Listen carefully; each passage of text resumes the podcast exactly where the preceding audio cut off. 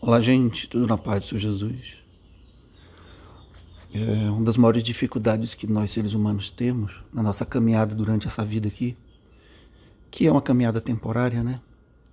Nessa vida aqui não ninguém vive para sempre aqui. Nós temos uma vida eterna aqueles que têm Jesus como Salvador.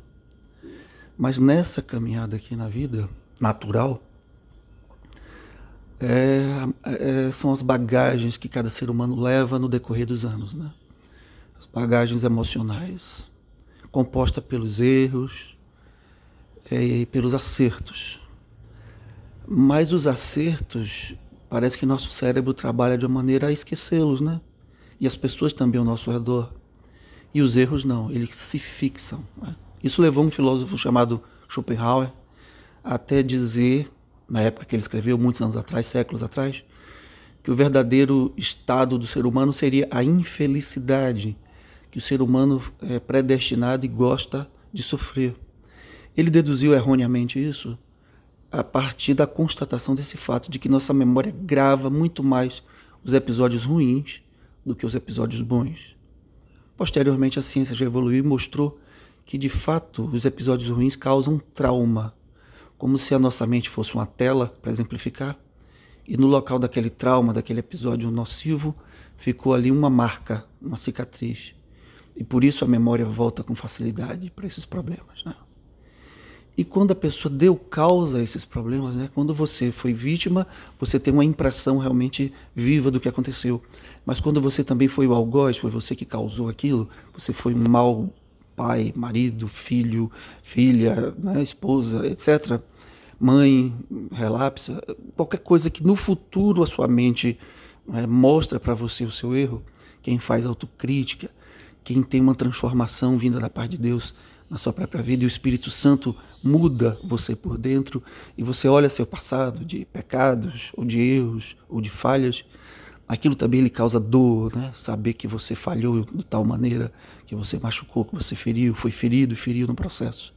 Desagradou a Deus, né? ofendeu a santidade dele com a sua vida, que é templo do Espírito Santo, com o seu corpo, que é templo do Espírito Santo. Isso leva você a rememorar. Tem muita gente aí corroída pela culpa, tem muita gente corroída, né? Pelo ódio também, quem foi vítima, e muita gente corroída pela culpa, né? Pela sensação de, de, de fracasso. E a Bíblia tem uma palavra para tudo isso, né? Lá em 1 João 1,7 é muito claro o que o texto quer nos dizer. E lá está escrito que o sangue de Jesus Cristo nos purifica de todo pecado.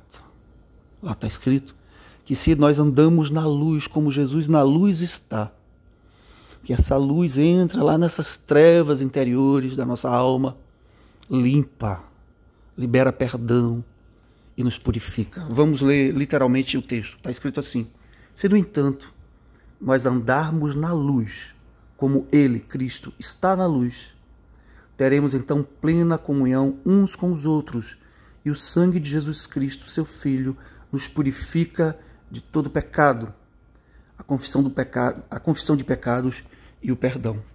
É, você pode ler depois dentro do contexto, ele está falando aí sobre Deus, sobre Jesus e sobre esse fato de que existe uma luz para nós andarmos.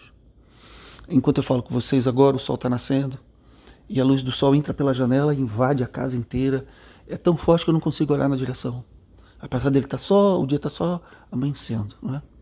é? Assim é. E toda a escuridão que havia aqui no local que eu estou agora, uma sala, foi embora quando a luz entrou. Luz e trevas não tem comunhão. A palavra ensina isso também. Portanto, quando o diabo tentar trazer, quando a sua memória tentar trazer, quando você tentar trazer, conscientemente ou não, essas imagens ruins do passado, você em que posição você esteja, de vítima ou de agressor, não é? No sentido de algoz, de quem causou o dano ou de quem sofreu o dano. E lembre disso, que, que, a, que, o sangue de Jesus purifica todo pecado. Não é à toa que a palavra diz que nós nascemos de novo. Uma criança que nasceu agora não tem pecado. Pecado dela não existe. O nosso pecado, apesar de ter existido um dia, no dia de hoje, perante o juiz do juiz, não existe mais. Tem coisa que não dá para reparar, tem coisa que não dá para voltar no tempo. Pessoas se vão, pessoas morrem, pessoas desaparecem, situações são impossíveis de serem restauradas porque as coisas não existem mais, aquele tempo não existe mais. Isso é verdade. Mas diante daquele que está fora do tempo, que é o Senhor Deus, diante daquele que controla todas as coisas, inclusive o tempo, Quando o sangue de Jesus nos purifica, não restou nada mais daquele outro tempo, daquela outra vida, daquele outro eu. E você entender e tomar posse disso, saber não é mais comigo, Jesus perdoa, o sangue dele tem efeito purificador. É importante. Primeiro, para que você não anule o sacrifício de Cristo, para que você não considere o sacrifício como pouca coisa. Não, ele veio para te dar vida nova, vida plena, livre dessas amarras. Você não tem mais nada a fazer, mas Jesus Cristo fez, ele apagou, ele lançou fora. A Bíblia diz que dos nossos pecados Deus não lembra mais. Então, se o juiz dos juízes, se o Deus dos deuses, se o Senhor e o dono de tudo já não lembra mais, já não está mais escrito em lugar nenhum, já não há registro, você precisa tirar da sua memória. O único lugar que está registrado aí do seu coração, da sua memória. Peça a Jesus que purifique, que entre lá com a sua luz e tire esse peso foi pregado na cruz de Jesus. Ele levou, quando ele carregava aquela cruz ali, ele estava levando tudo isso perante Deus. Toda acusação que havia, toda culpa. Tem muita gente que fracassou e fracassa e vai fracassar, porque nós seres humanos somos imperfeitos. Entenda isso. Deus entende isso, ele sabe que é impossível para nós sermos bons em qualquer área. Falhamos mais que acertamos, por mais que nos esforcemos. Mas Deus nos ama mesmo assim. Ele não exige perfeição, ele exige arrependimento. Não é à toa que a palavra diz que um coração quebrantado Deus não rejeita. Se você olha todas as orações que foram ouvidas na Bíblia, foram de pessoas arrependidas, não é?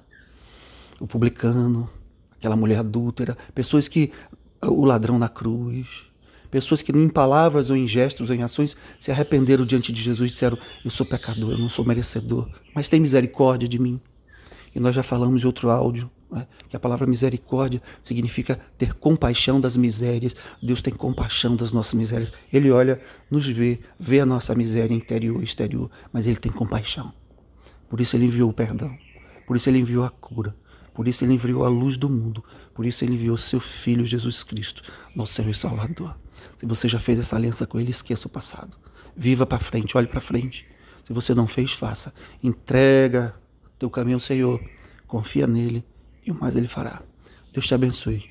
Fique na paz do Senhor Jesus. Ele quer que você tenha paz. Porque se você já tem uma aliança com Jesus, você já está em paz com Ele. Por isso, libere perdão para quem não entendeu ainda. Não espere a aprovação de ninguém. Espere a aprovação só do Senhor, porque é dela que nós dependemos e precisamos. E Ele, para aqueles que já aceitaram Jesus como Salvador, já colocou o selo sobre nós, aprovado. Não por mérito, mas pela graça e pela bondade dele. Esteja livre, pois Jesus já te libertou.